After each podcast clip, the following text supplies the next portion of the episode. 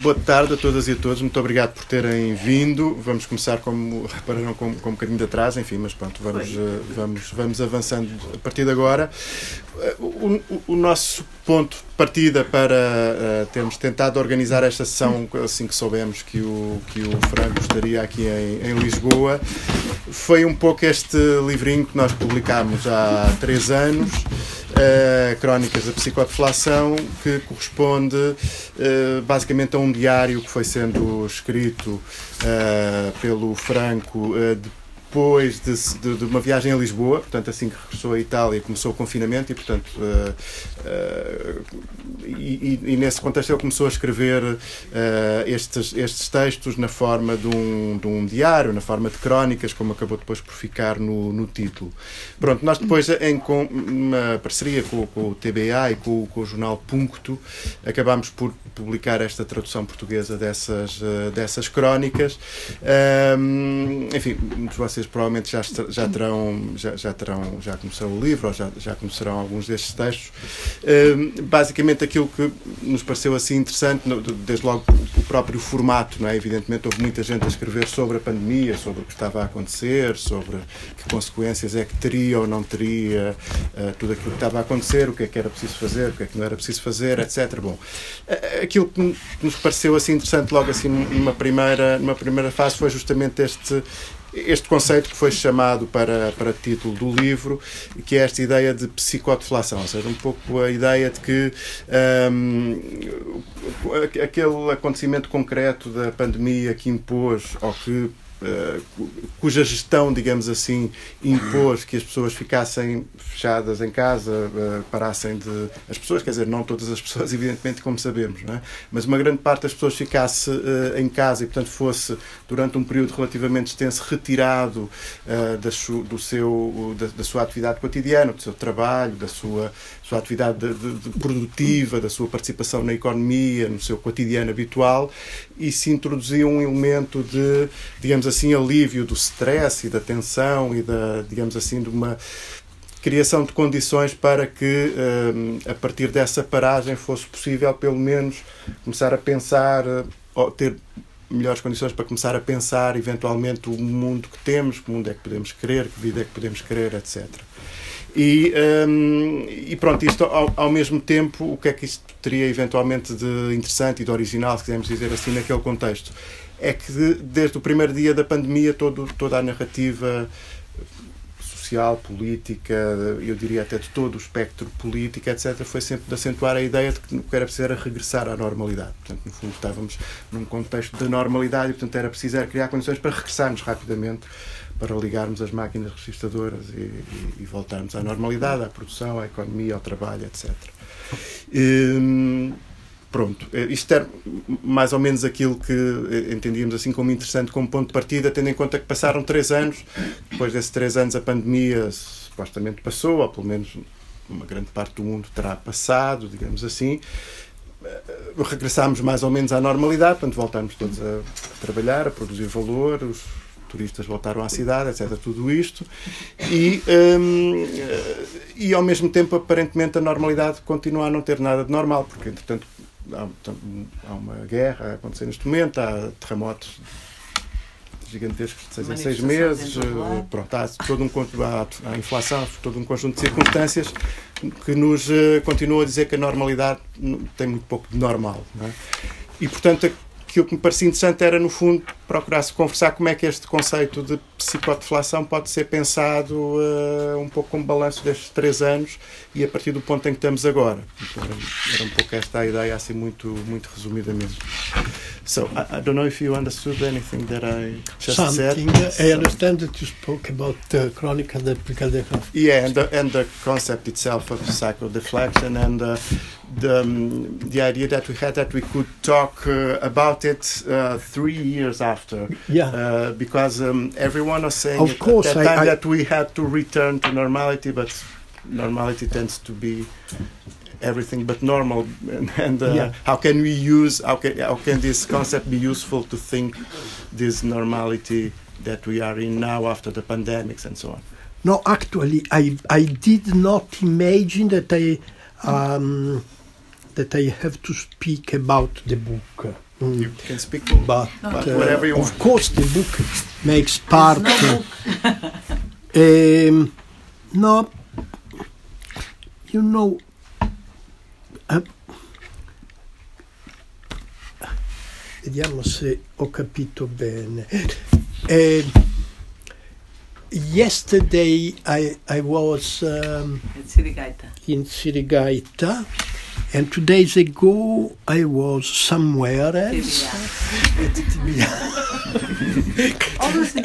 And uh, yesterday and the day before, I, I was, I've been speaking uh, with my normal brain, uh, but as you know, uh, as Nietzsche suggests uh, in, in a very enigmatic page, Nietzsche is always enigmatic, up to the point that I think he did not say anything uh, sensible. Um, all the time he was.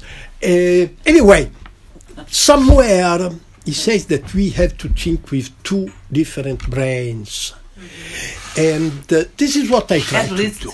At least uh, you are right. At least because actually I think that the third would be absolutely mm, useful in some situations. Anyway, two brains. Um, what's the meaning of that? Not clear.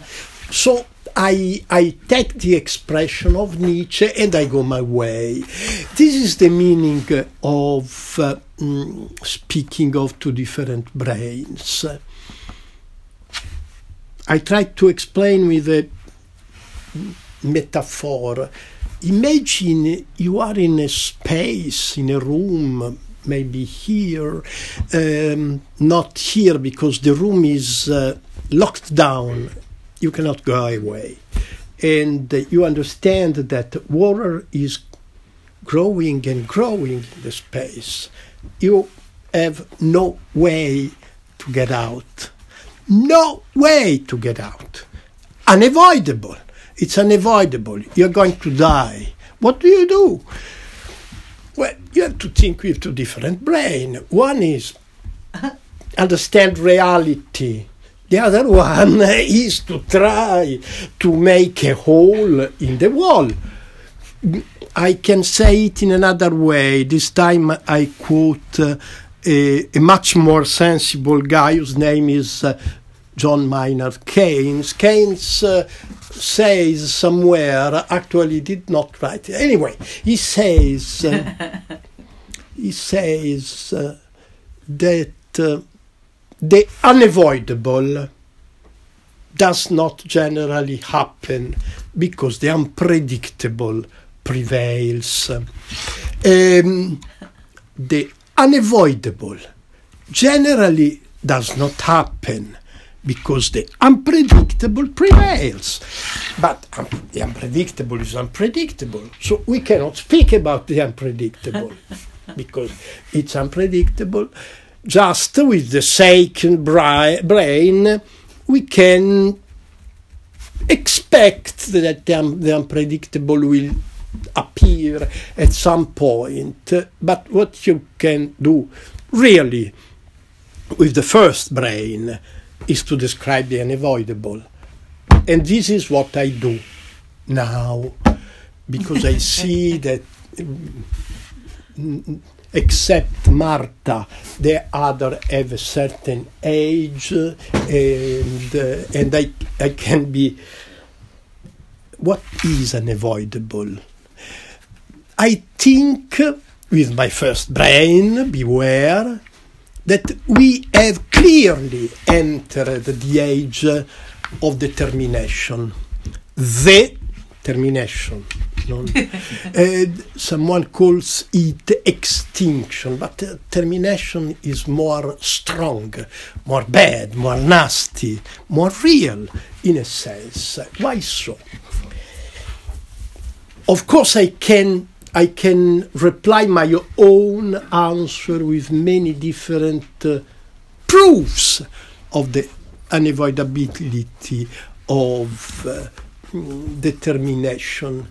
But I I want uh, focus on one special point. Of course, this has something to do with Cronica Stapsiqua de Flassao, because um, the, the, the pandemic, uh, for many reasons, uh, has been the moment in which uh, the consciousness of the unavoidable termination went uh, mainstream. Uh, all of a sudden, something that was uh, whispered in some uh, hidden place uh, among uh, uh, paranoid people like me, um, all of a sudden that spread out as the evident truth. No way, no way, no way.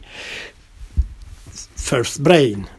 The second brain is uh, is, is going in a totally different direction many different directions of course.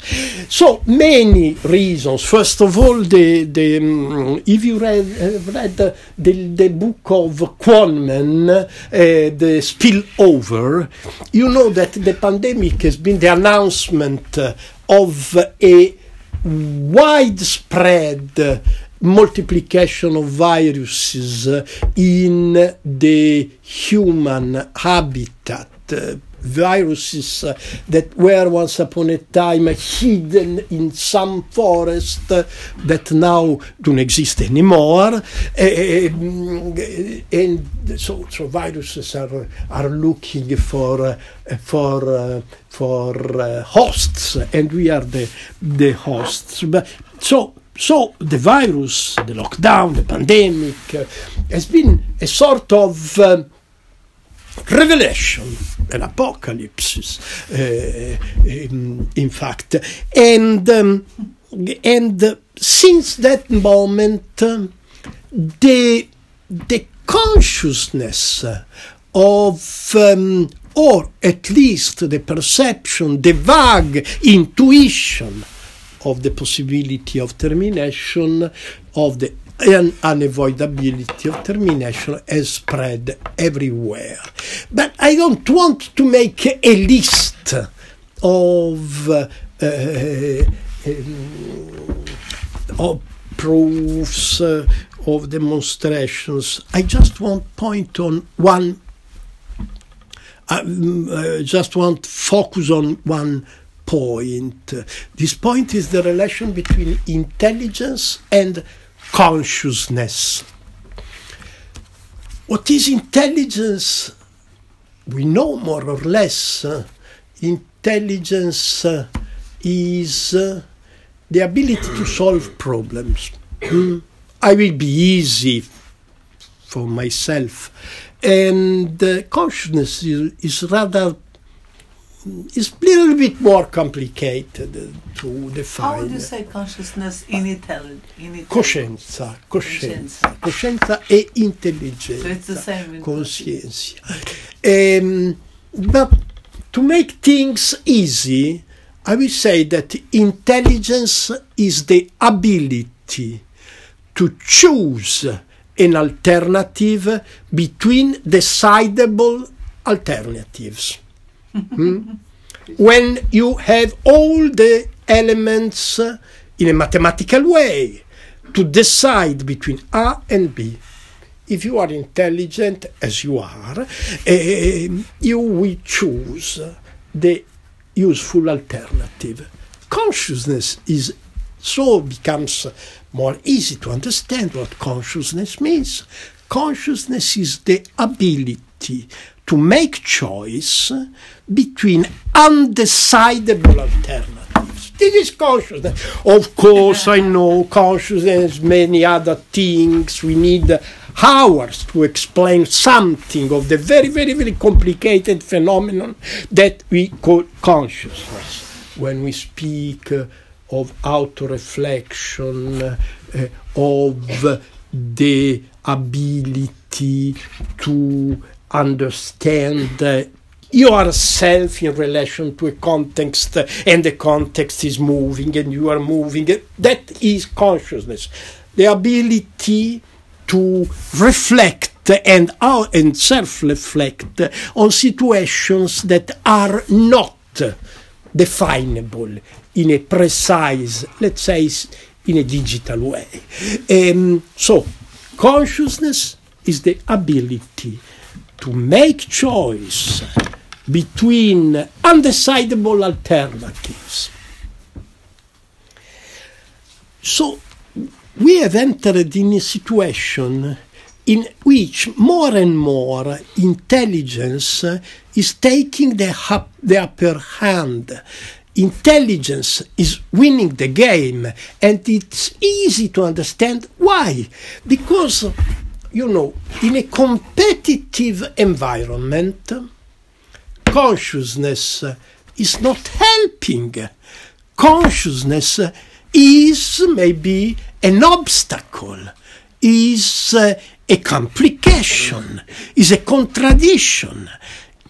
Consciousness is against the conscious persons, while intelligence is helping very much the intelligent machine.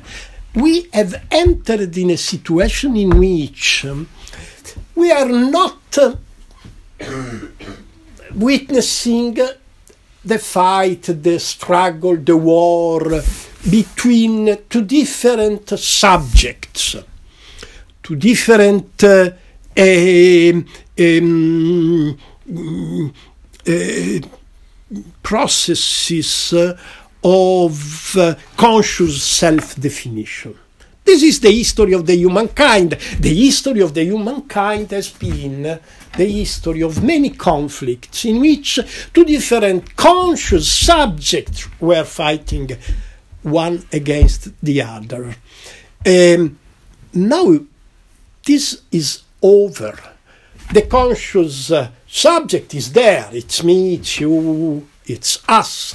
The organic, the um, let's say the embodied intelligence. And when intelligence is embodied, uh, intelligence starts to be less intelligent because you know the body is doing that kind of jokes that at the end we call consciousness.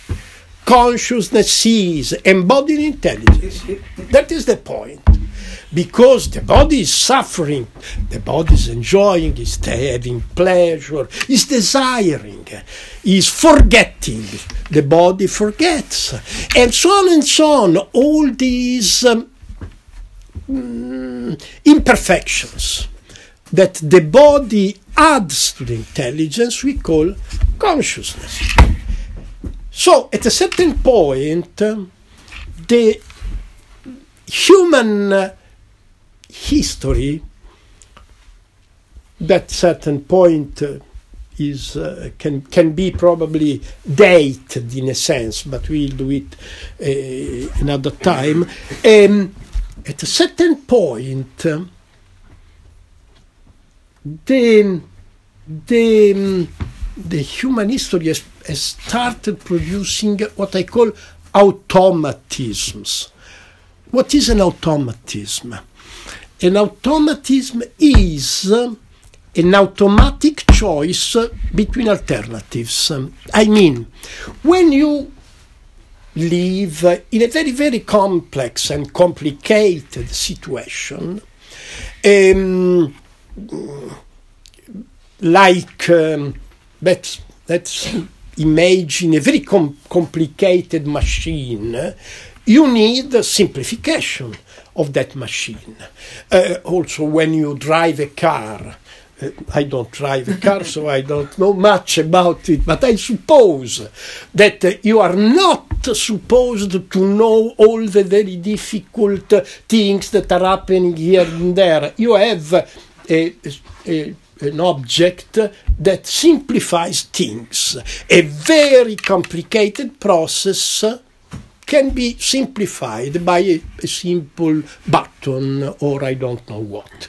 Um, automatisms, the automatism tend to uh, rise, to be created when the situation in which we move, we deal, we act are situations too complicated in time. We cannot spend hours to decide if going, uh, if doing this or doing that. We need to simplify in order to make the choice automatic and faster in time. Automatism. If you want to understand what is happening in the late modern time, or better said, in, in the sphere of uh, the, the digital uh, uh, environment, you understand very well that uh, all the infinite complication of the machine is simplified and made accessible by automatisms. Automatisms are the, the driving tool of our society. Think to finance what is finance at the end? The very complicated processes of the global market, of the global uh, uh, production, and so on, can be summarized and solved by this automatic uh, tool for understanding and decide about what is happening. So the, the, the financial automatism is simultaneously simplifying, making easy, and making fast. In a letter written to a, a, linguist, a philosopher whose name is Thomas Sebeok, uh, Bill Gates um, writes the following words Power in our time is making things easy. Well, I read this sentence uh, 30 years ago and I started being frightened. You understand why? Power says Microsoft uh, leader, Microsoft CEO, the king of making things easy, uh, he says power is not deciding uh, things, uh, imposing.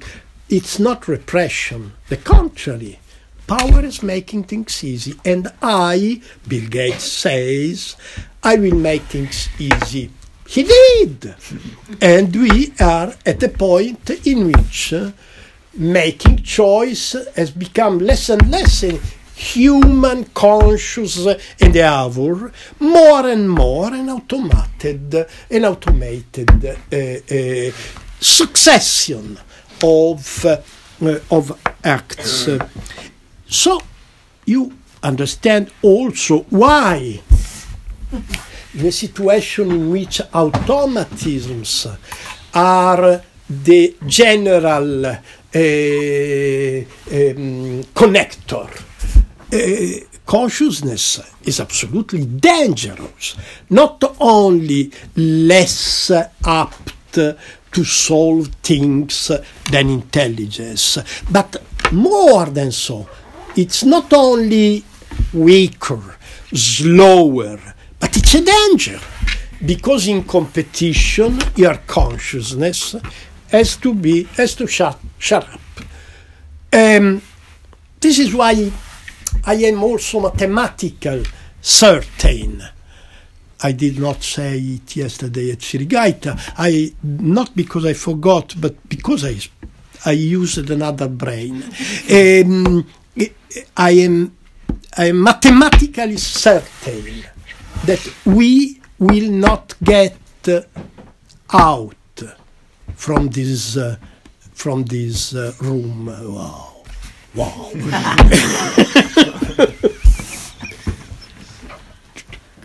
I'm joking, of course.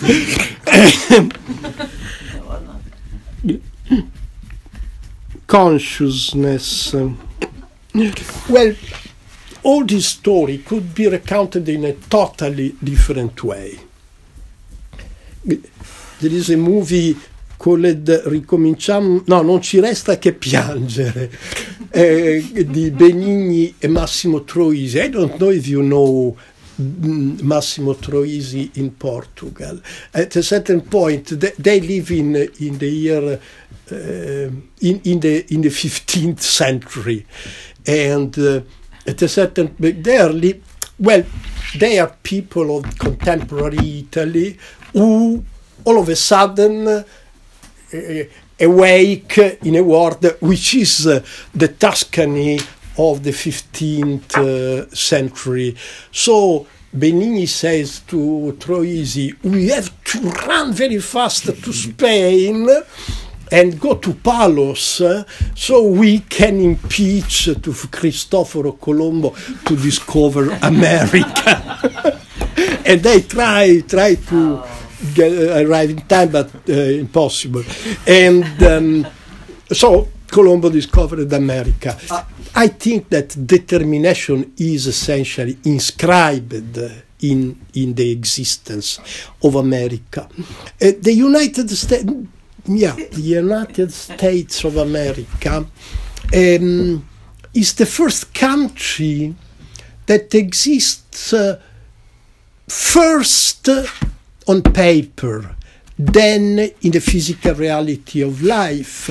Um, it's um, a country that has been conceived uh, as a verbal construction, but we may say as a digital construction, because that kind of puritanical culture uh, that led uh, some uh, Dutch and some Germans and some British people, uh, dangerous people, uh, to, to, to escape towards uh, another, another continent. The, that culture is essentially a culture based on the elimination of the body on the shame for the body. The body is the essential um, uh, shame of uh, puritanical uh, culture. Puritanical, what does it mean? That the, what, what purity are they talking about? They are talking about the word of God and uh, the creation in the Protestant vision is essentially a verbal, a digital process.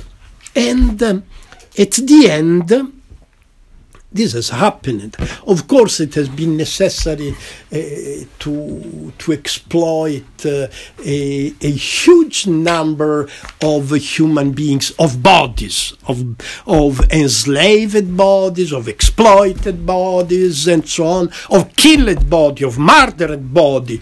Um, but uh, the final product of it is the perfect machine of the disembodied intelligence that we can call in many ways, like computer um, and, and so on. Um, if we want to to shift from this um, metaphorical level to the uh, painful ground of what is happening in the present uh, of the world, uh, well, things become more clear, more evident.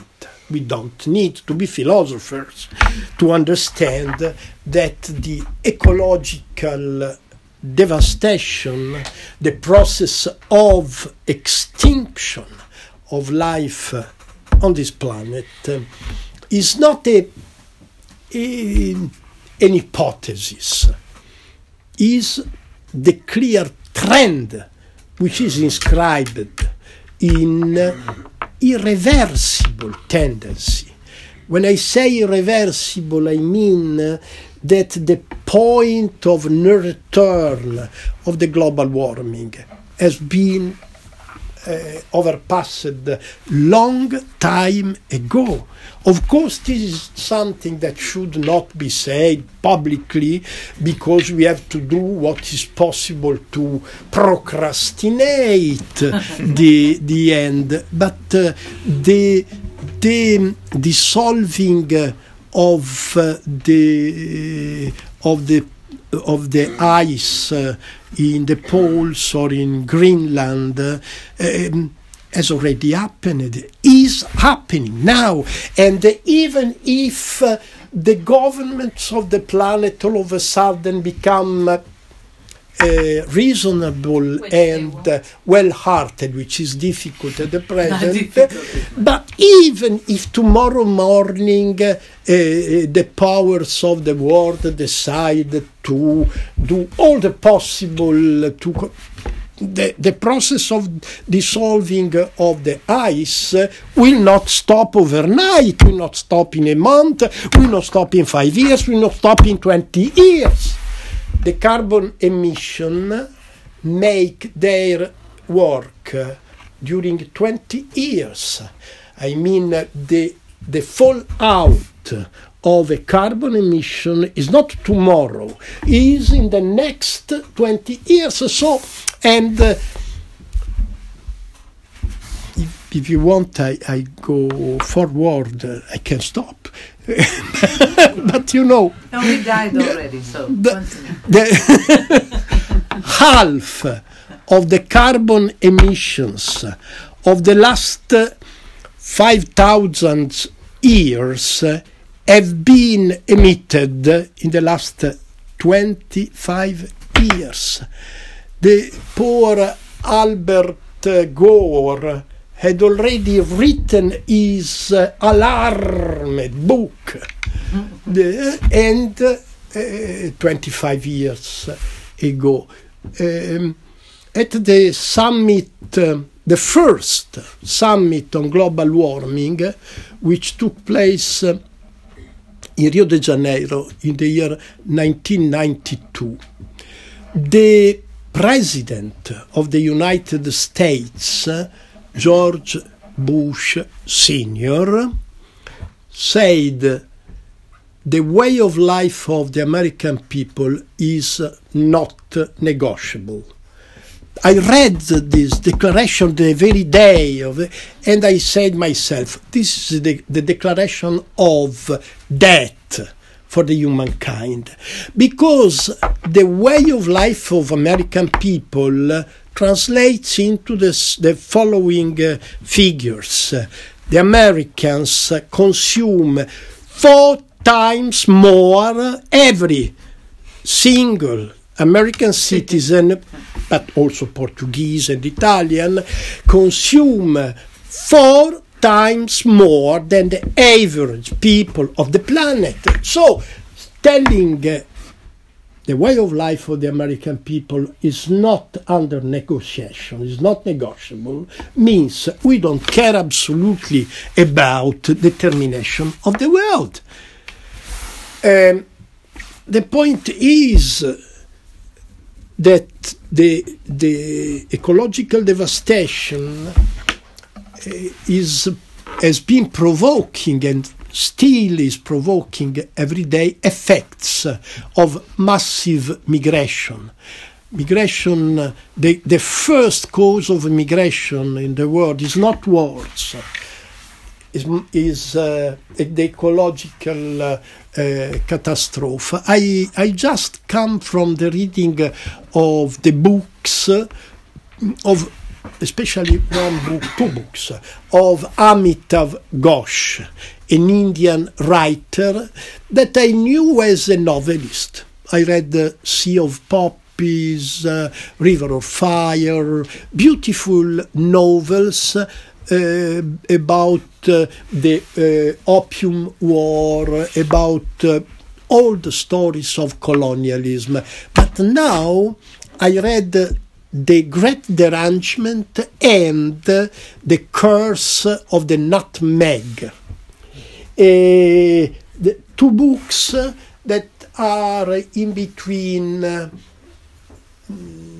narr- narrative style. Uh, Ghosh is, uh, is uh, wonderful in recounting stories, but these books are also philosophical essays, political, economic essays about about what he calls terraformation. Ghosh says succinctly the devastation of the world did not start yesterday, did not start 20 years ago. It started with the process of colonization of the world, because the colonization of the world, beyond being the murdering of the majority of the colonized people, beyond being a process of enslavement and so on, is also a process of devastation of the physical environment which we, in which the world population uh, have been living until until the moment when Benigni and Troisi did not succeed in stopping Cristoforo Colombo in Palos. Um, war is uh, is um, is the mystery in this story, is the final enigma.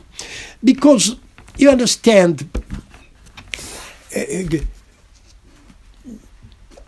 all human beings are, concern, are concerned, more or less, of course, by the termination of life uh, in the planet.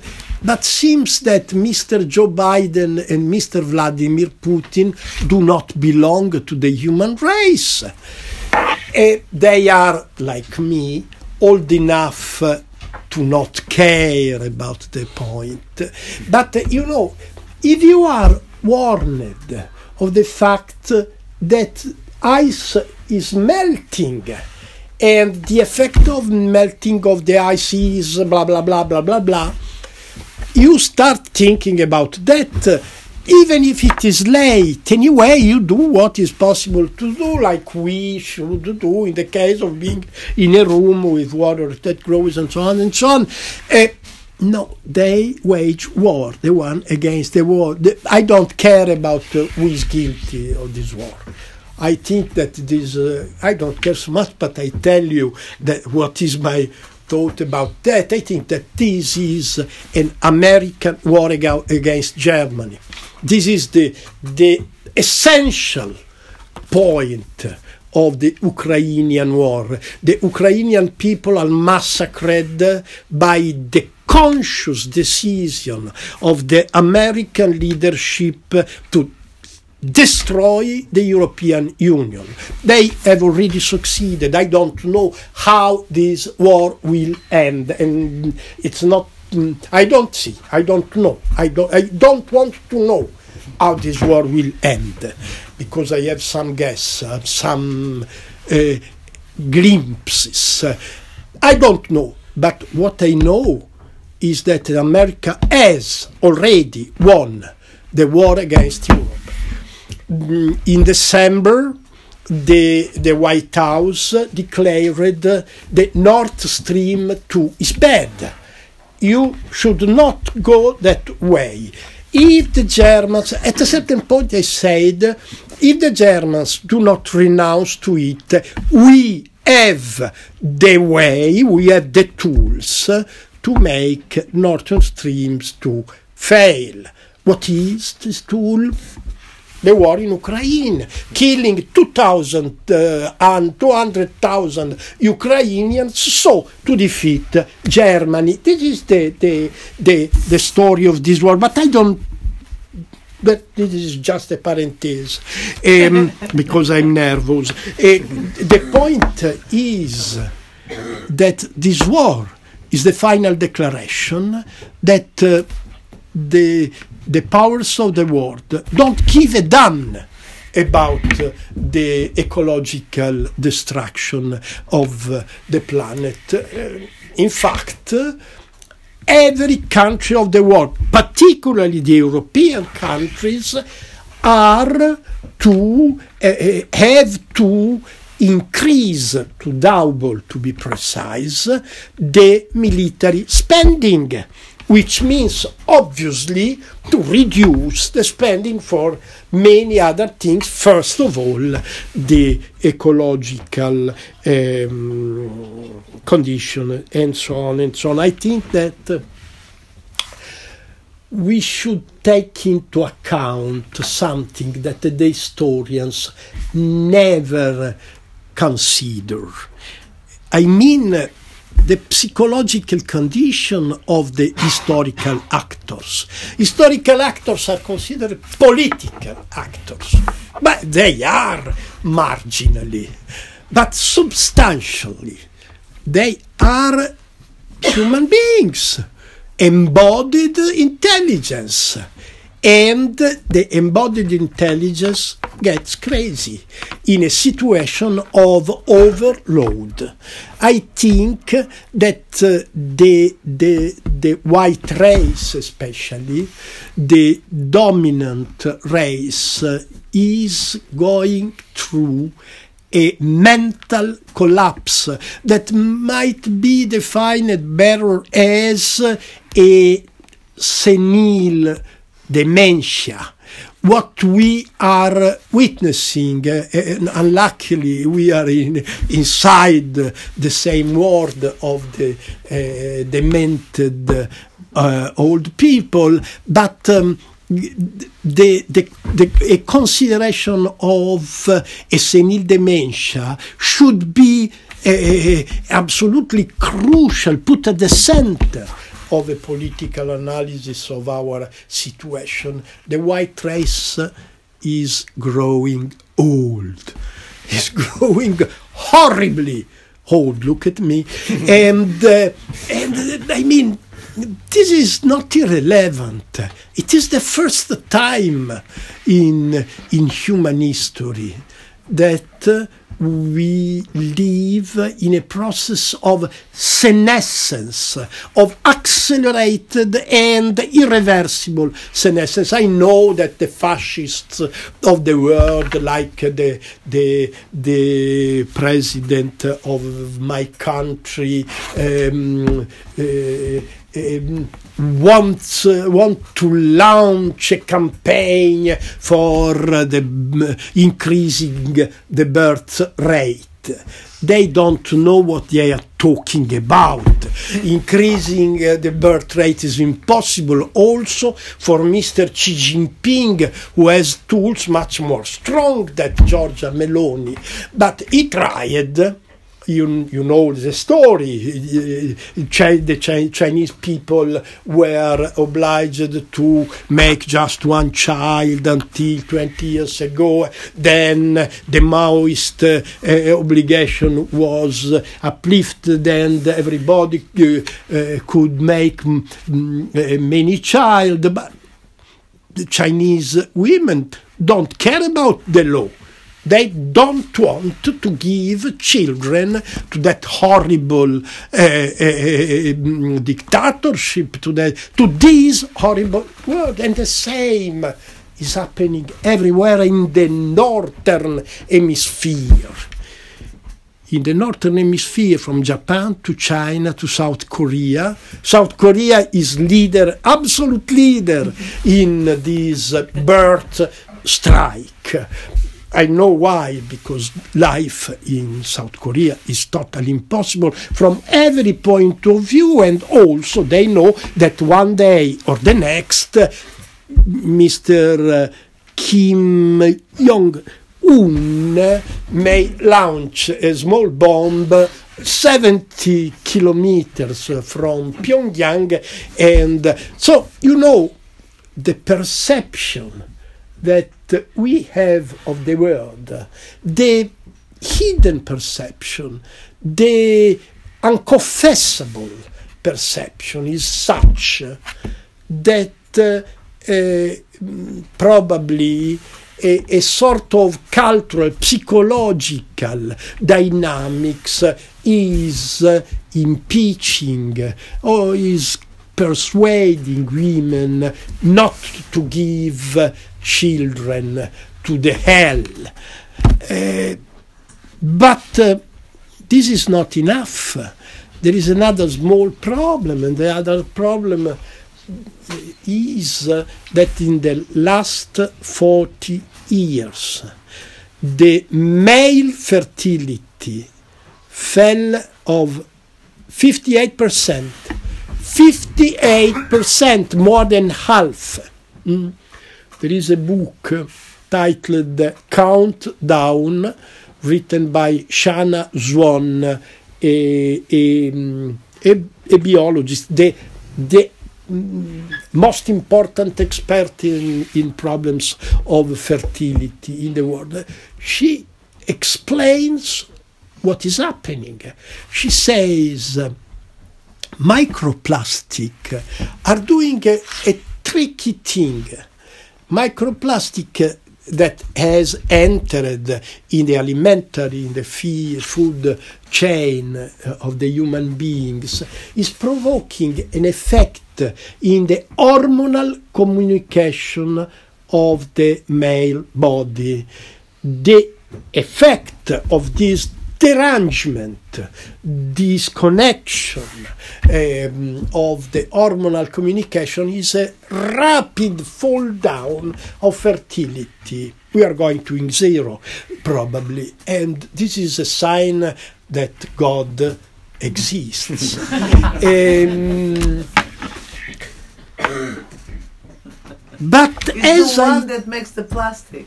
pardon, God is the one that is creating the plastic. oh yeah, It's his job.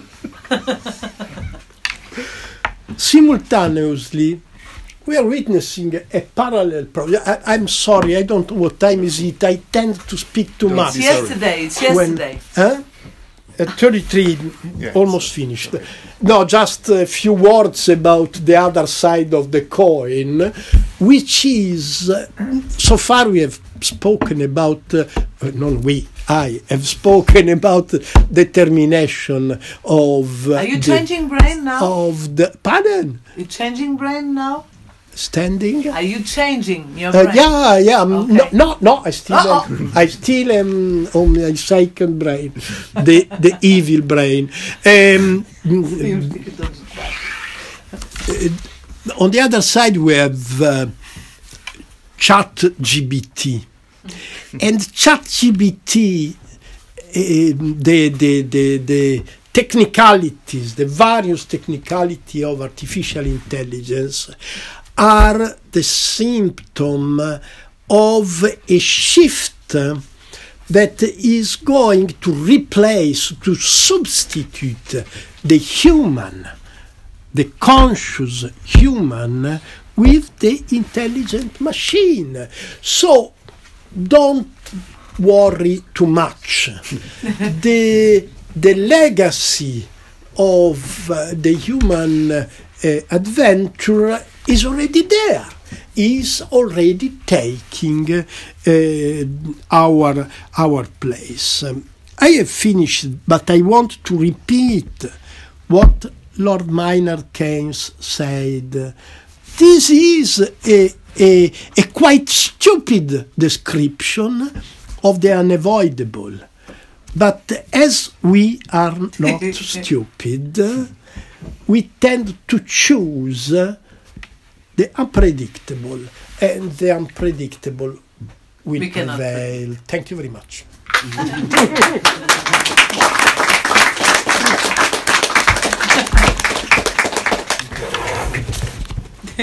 Maybe we, we can talk a bit if anyone wants to.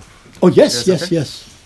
We have 20 minutes. Yeah, uh, yeah. the- my fault. My, I, I, I arrived late, and uh, also Kronos. Kronos is dead. a ion. Ion is around.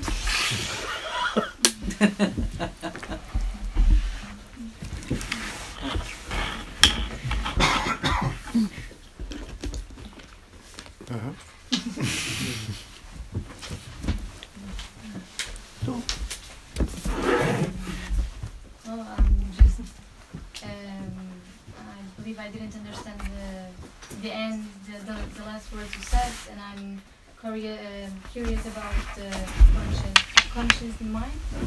Yes. Not. Uh, Pardon, I, I, Um, so I'm curious I- about I'm the. Deaf. I'm almost totally deaf, so Okay. I, I have to watch your lips. Okay, uh, I'm curious about the conscien conscience, not um, conscience. Consciousness. Yeah, Yes, like we were talking about the two minds, and we we said uh, uh, we talked about the automatism and uh, the intelligent mind, uh, or, and I'm I'm more curious about the other one because I I understood that it's more um, where there's a, the, the future is there, right? That's what I thought. That that's what I understood. So the, the, fu- the future, the future. well, let's say that the future seems to be on the side of the intelligent mind. I mean, I, I said succinctly that uh, intelligence uh, is uh, the is, is more efficient. Intelligence is efficient. Efficient. Consciousness, not so much. Eh, why so? Because if consciousness means something, in my opinion, it means uh, the the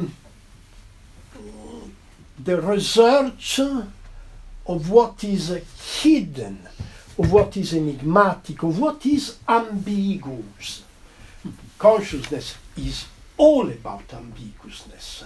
Our behavior, our sentiments, uh, um, our fears are ambiguous.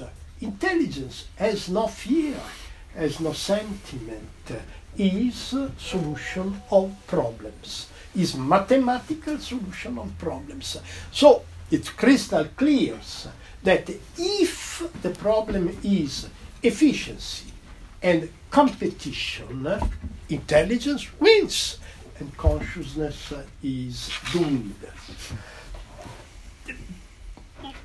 That does not mean that uh, uh,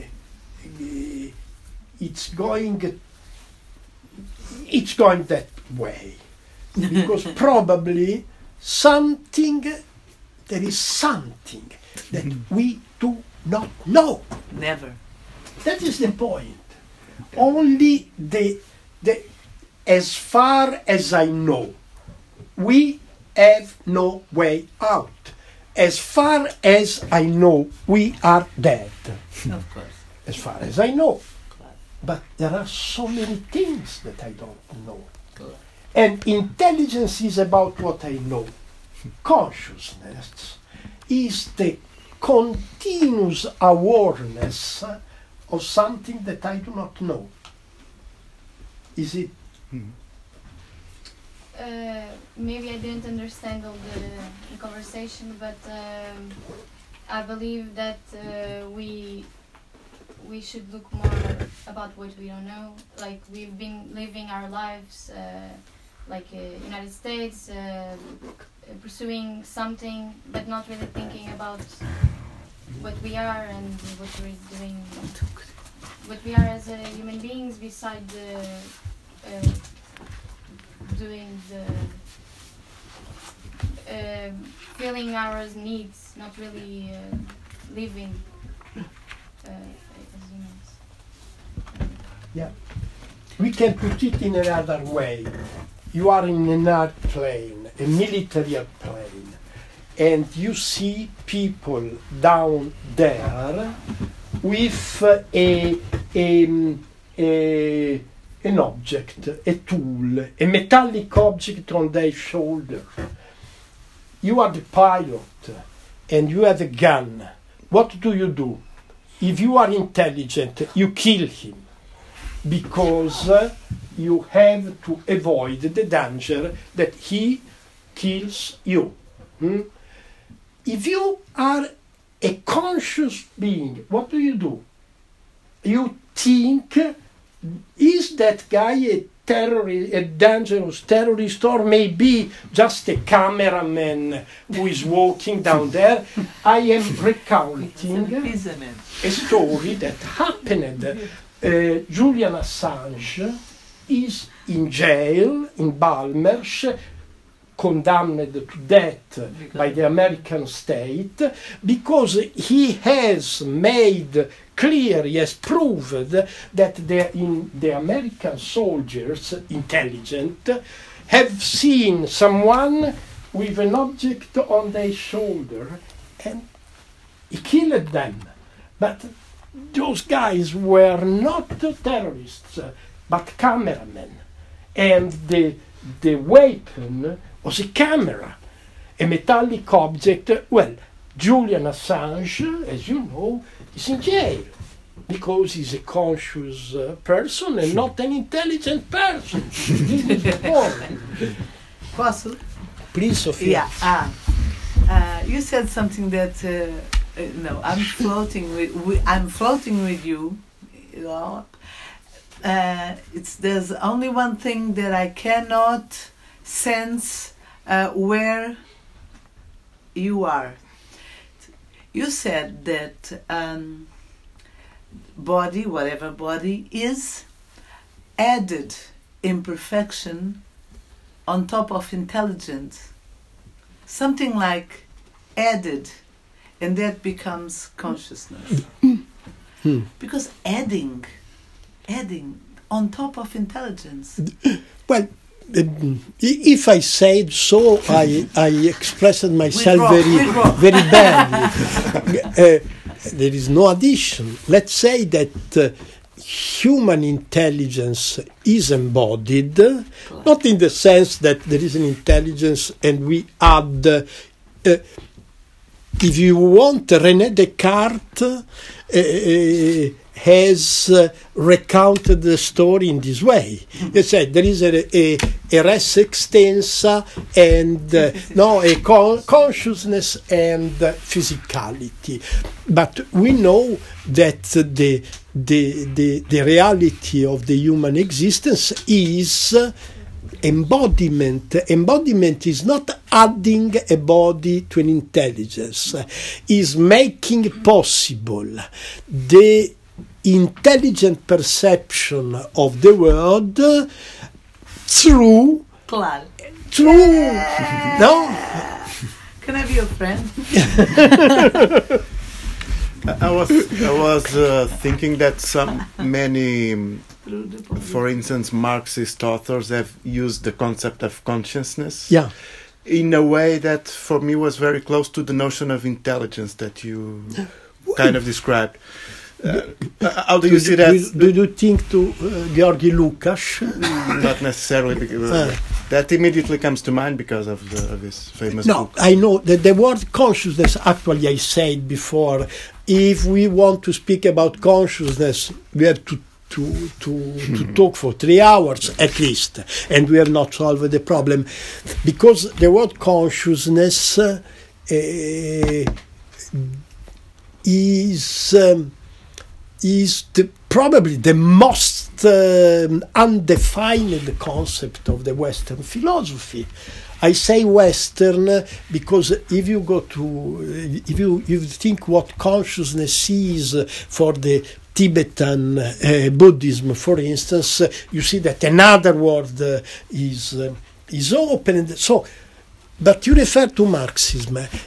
That is very interesting because the word consciousness, Bewusstsein, in the case of Georg Lukács, the word consciousness is used, you say, in a way that is closer to intelligence. Uh, But I would not say. Because No, included a, a, a strategic gesture, a kind of an, a need to be effective to achieve something, a tool to achieve something.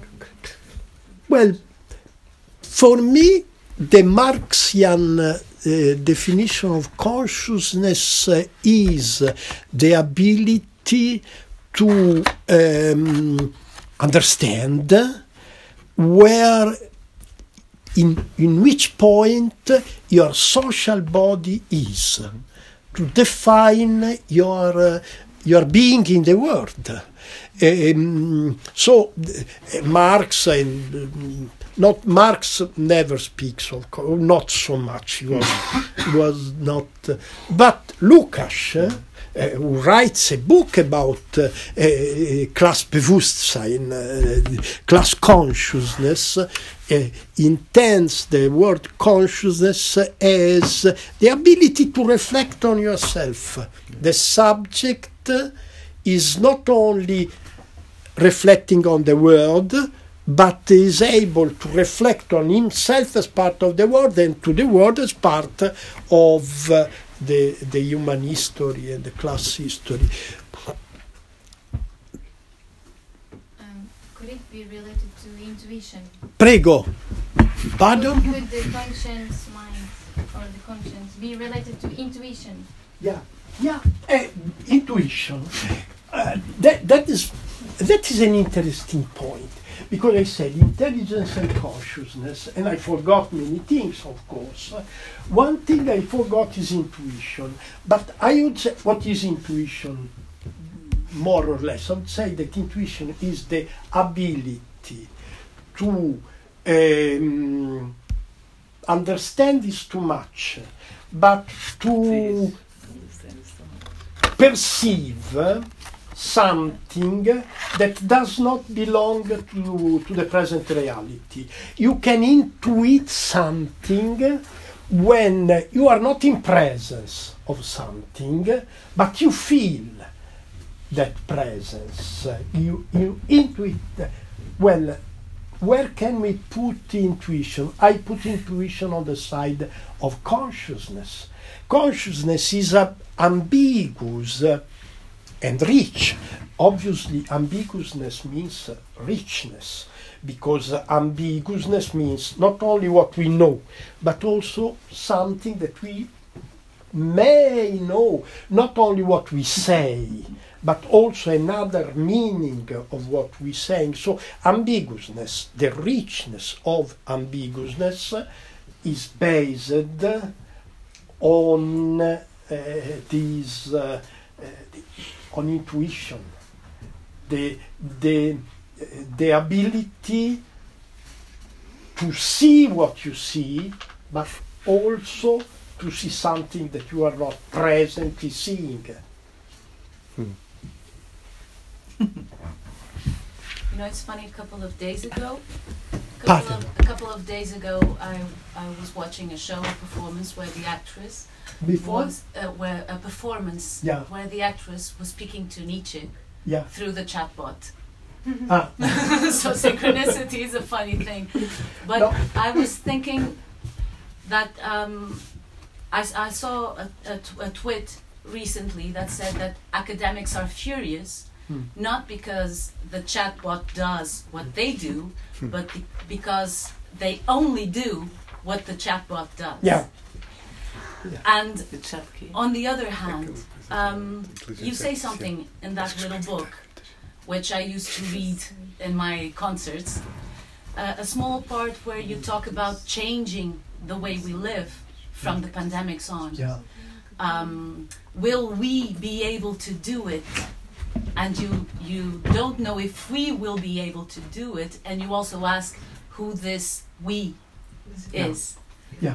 And it's like you are speaking about conscience, not necessarily an, an individual conscience, but a lot of individual consciousnesses, consciousnesses together.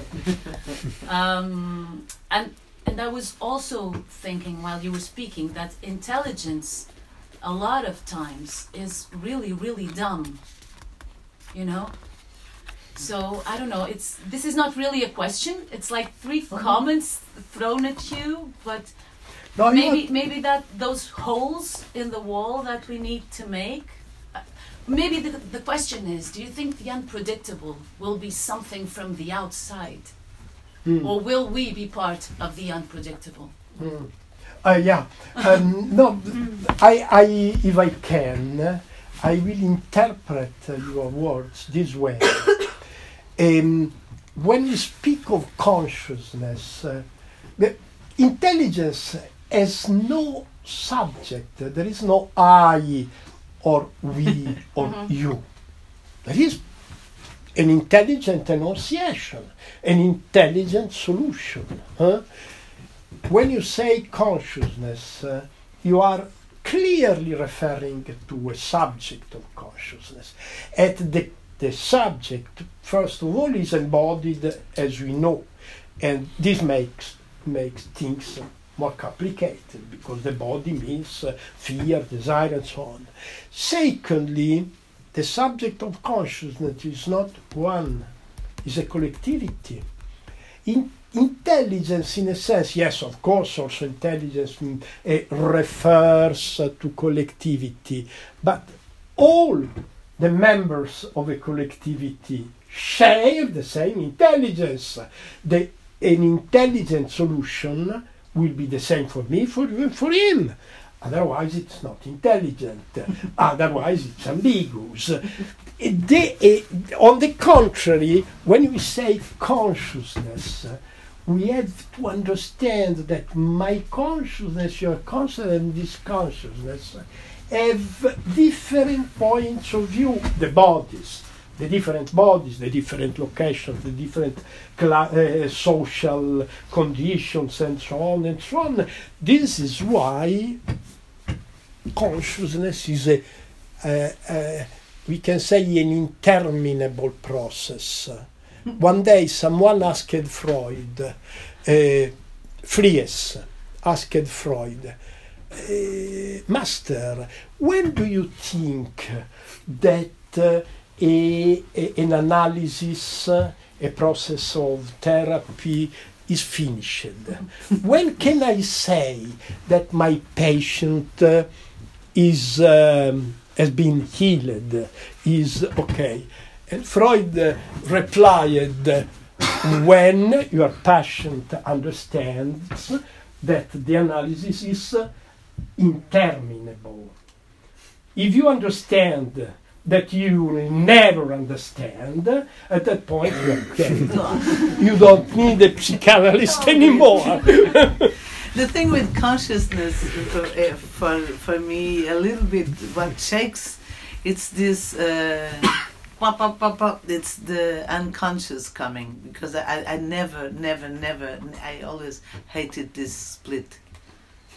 Conscious and unc- I don't know what that is, and this thing with the iceberg and this thing, what is down, what is hidden, what is inside, what is outside. I don't, I don't have this microchip in myself, so it's very difficult for me to understand. But consciousness in itself, without the shadow of the unconscious, it's. I, I will study. Please. So, um, a bit adding to what you were saying about intelligence uh, being stupid sometimes. In fact, yesterday I was about to sleep and I was on Instagram and I saw a little video that was talking about a robot that went to Mars and he had a planned algorithm. Uh, but it was so efficient that he couldn't decide on the most efficient task to do, so he did nothing uh, while he was on Mars. Uh, It's Bumblebee. And also uh, this is maybe just um, a, uh, just to release my previous intentions coming to coming here. I uh, heard you three years ago, probably here in Lisbon, Mhm. and I said, okay, we we we should be real about what's happening, but there's some optimism um, uh, remaining. And today I heard about you coming.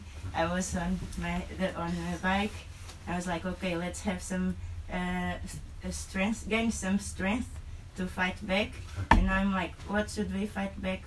Uh, it, we use it. We use consciousness to fight back. No, you ride the bike. but that's just that's just stopping. Yeah. When, when you fight back, you are using your consciousness, I guess. You- it depends. If you want to win, better you use your intelligence. if you want to be yourself, use your consciousness because you are dangerous for yourself. But we will lose friends on that phrase. Pardon? If we become abnormal comp- or not in, or dumb Yeah. or not intelligent, we will lose friends because the majority of the society is doing what we see. And we have to be together, react more, uh, and that's kind of difficult to speak this kind of language. But I think more aware we are, more conscious we are, more dumb we are, more we finding a way. But it's a very hard process. I I guess the same. I think the same. Sono le otto. Thank you very much for coming. Obrigado.